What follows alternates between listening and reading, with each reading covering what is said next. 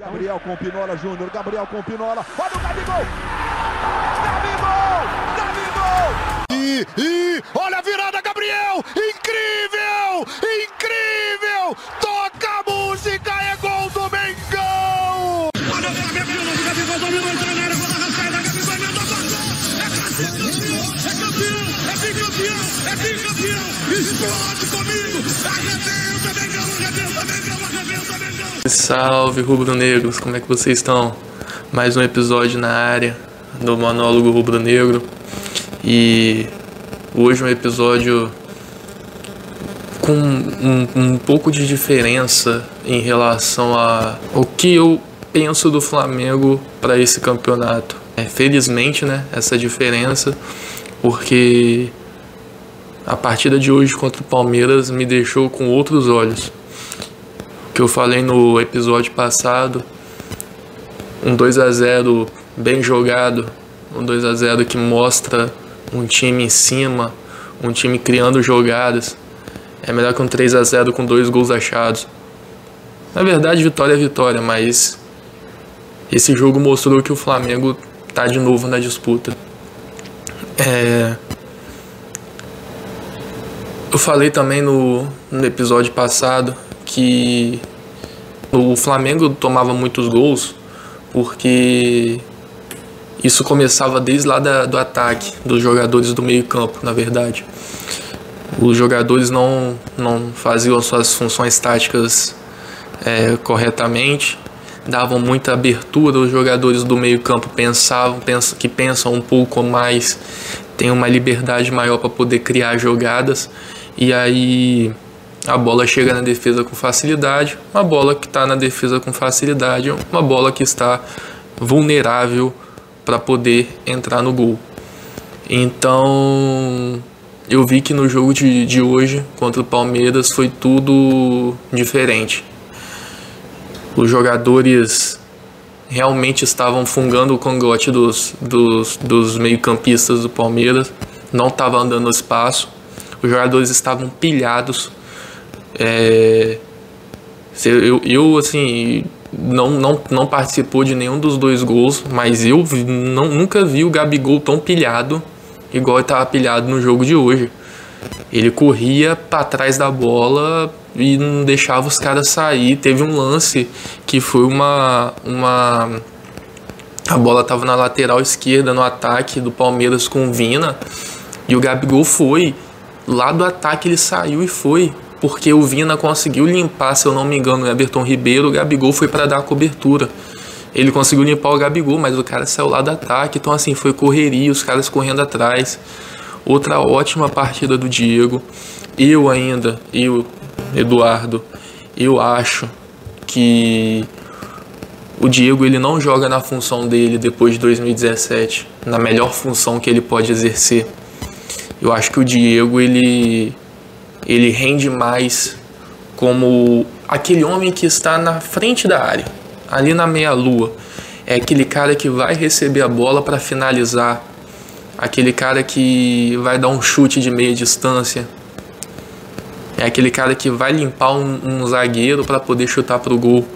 Eu acho que essa é a função que o Diego pode exercer melhor e a função de origem dele.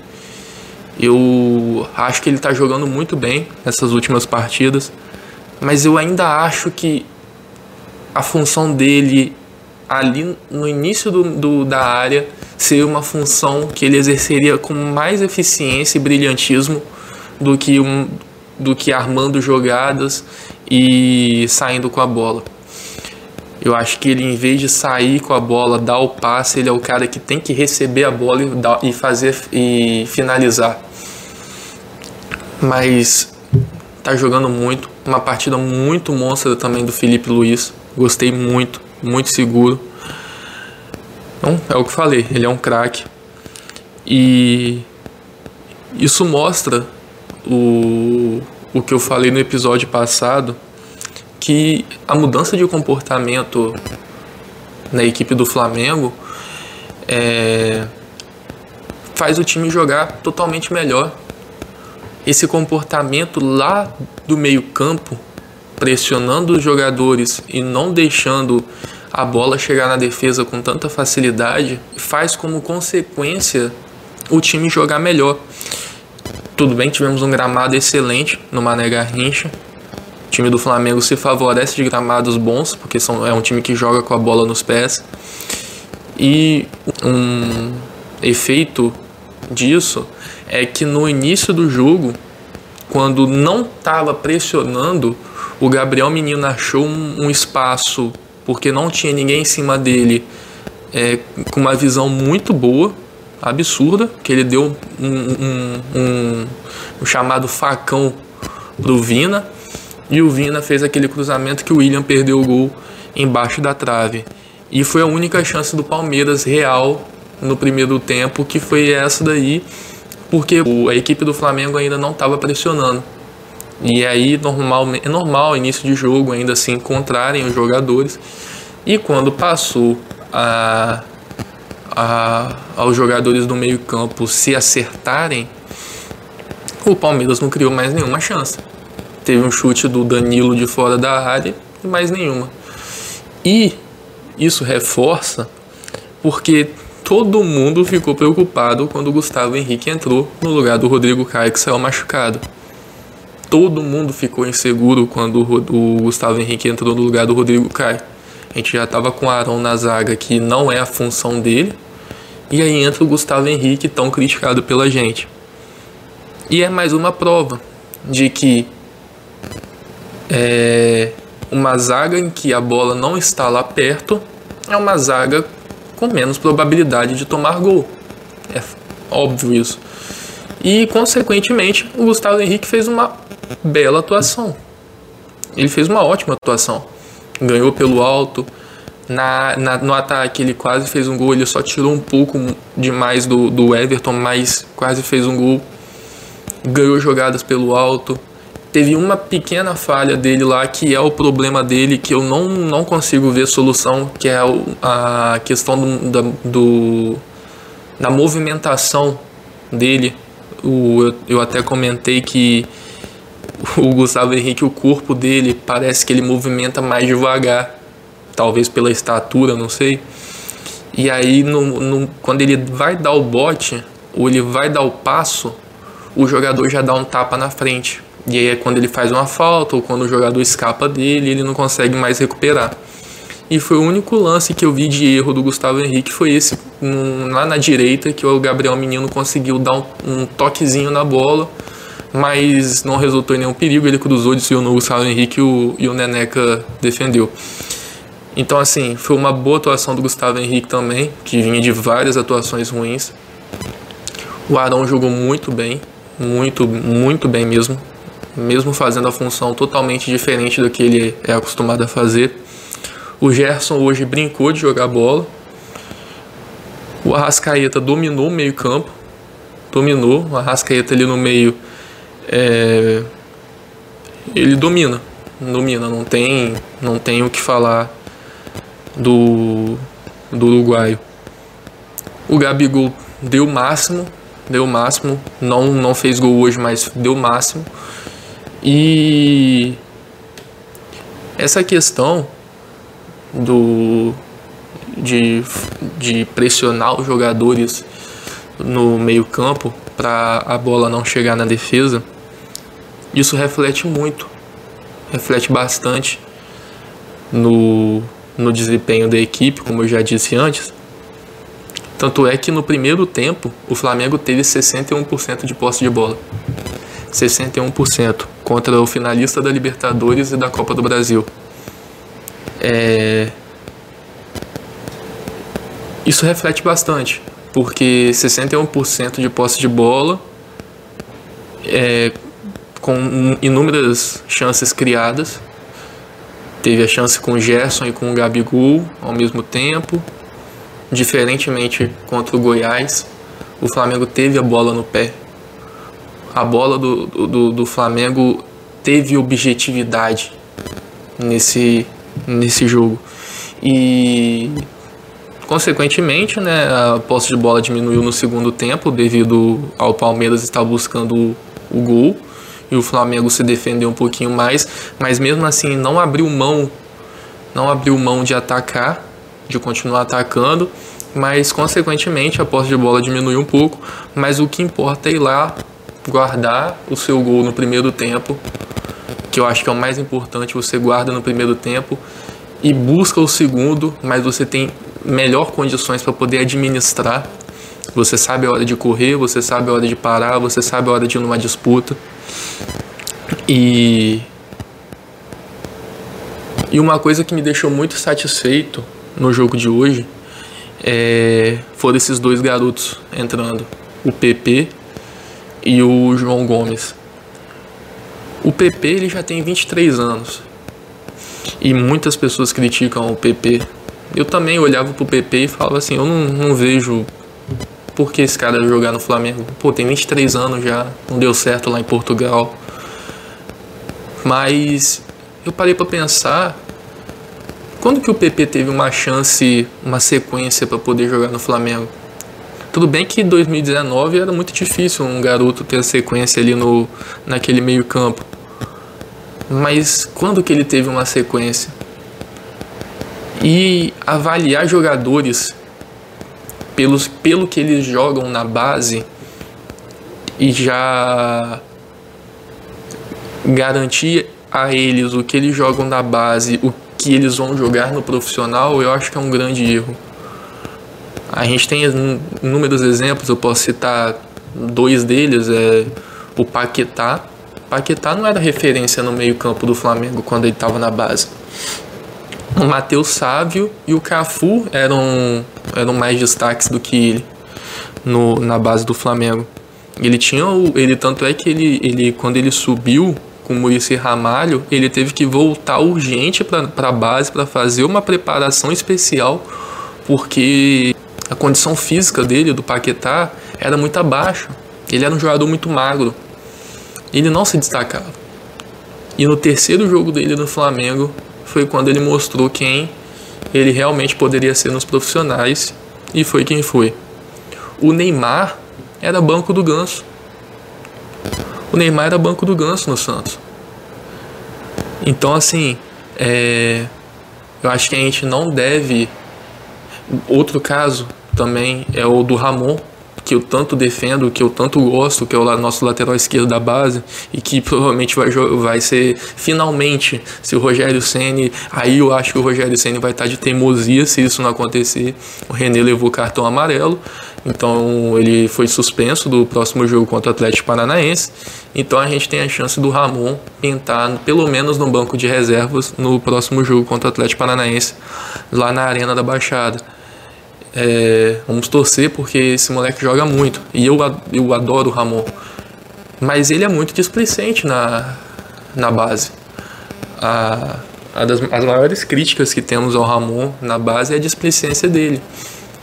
Mas todo mundo viu que quando ele subiu pro profissional, ele guardava todas as, as, as bolas na cabeça do, do, do dos companheiros, ele voltava, ele fazia ali de fundo, ele corria, correria o tempo todo. Então, assim, eu acho que avaliar um jogador pelo que ele jogava na base, jogar no profissional, eu acho que é um pouco equivocado, seria a palavra. Então, o PP, apesar da idade dele de 23 anos não ser um, um garoto ainda, 23 anos você já está na fase de estar tá quase maduro, né? Normalmente a gente chama o auge. É, ele é um jogador que dá pra. dá pra. pra, pra, pra, pra ser reserva. Ele. Todas as vezes que ele entrou esse ano no, no, no, no time do Flamengo, ele não comprometeu em nenhum jogo. Não viu o PP comprometendo em nenhum jogo.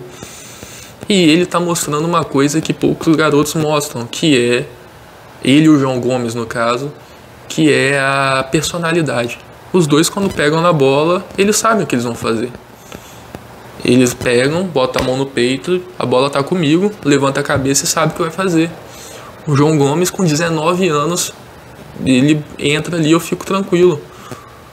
Ele não tem.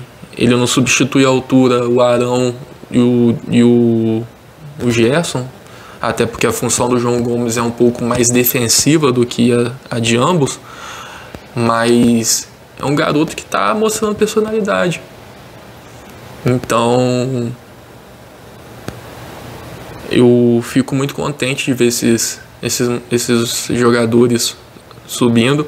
E é uma coisa que eu vi também comentando hoje, que a torcida do Flamengo, ela sempre espera que sa saia da base o novo Zico, o novo Leandro, o novo Júnior. E não é sempre assim. Os garotos têm costume de ser totalmente é, é, ter altos e baixos. Não são inconsistentes. Eles têm uma oscilação muito grande. O Nathan subiu jogando absurdamente. Você não viu o Nathan errando. Outro moleque que, tinha, que tem uma puta personalidade. Você não viu o Nathan errando nos primeiros jogos dele. E aí ele mostrou essa inconsistência. Alguns erros, alguns erros bobos.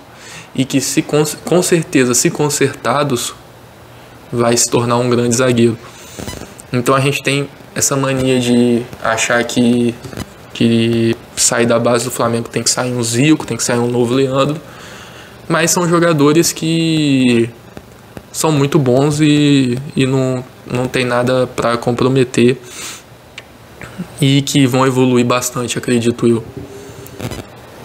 E, e o que eu tenho para falar em relação ao último vídeo, ao último podcast, é que eu não acreditava no título. Eu falei, não acredito.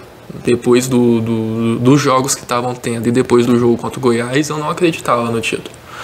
O Flamengo chegou hoje a quatro pontos do líder, com um jogo a menos, que é o Internacional. E caso ganhe, caso vença o jogo atrasado do Grêmio, fica um ponto do, do líder. E depende de si só. E com o futebol apresentado hoje, eu acredito. Com o futebol apresentado hoje, eu acredito. Eu passo a acreditar no que eu não acreditava. Eu, posso, eu passo a esperar mais do que eu não esperava. Então, eu fico muito contente com isso. É, serão oito jogos, contando com esse atrasado aí, oito finais. Vamos ter um jogo agora contra o Atlético Paranaense, que é um time que você não vê não vê em evidência, mas é um jogo na arena dos caras, na casa dos caras que o Flamengo sempre teve problema.